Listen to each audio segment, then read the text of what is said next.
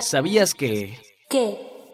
Luego de que la mayoría de los congresos locales del país aprobaron la ley 3 de 3 contra la violencia en sus entidades y que la Comisión Permanente del Congreso de la Unión declaró la constitucionalidad de esta reforma, muy pronto será publicada en el Diario Oficial de la Federación, con lo que esta ley será aplicable a nivel federal. Con ello, ninguna persona agresora sexual, deudora de pensión alimenticia o que haya ejercido violencia familiar podrá obtener un empleo o cargo en el servicio público, ni ser registrada en una candidatura para ocupar un cargo de elección popular. El INE ratificó su compromiso por combatir y erradicar cualquier tipo de violencia contra las mujeres en razón de género y garantizar efectivamente los derechos político-electorales de las mujeres, fortaleciendo así la democracia. Conoce más en igualdad.ine.mx. ¿Sabías?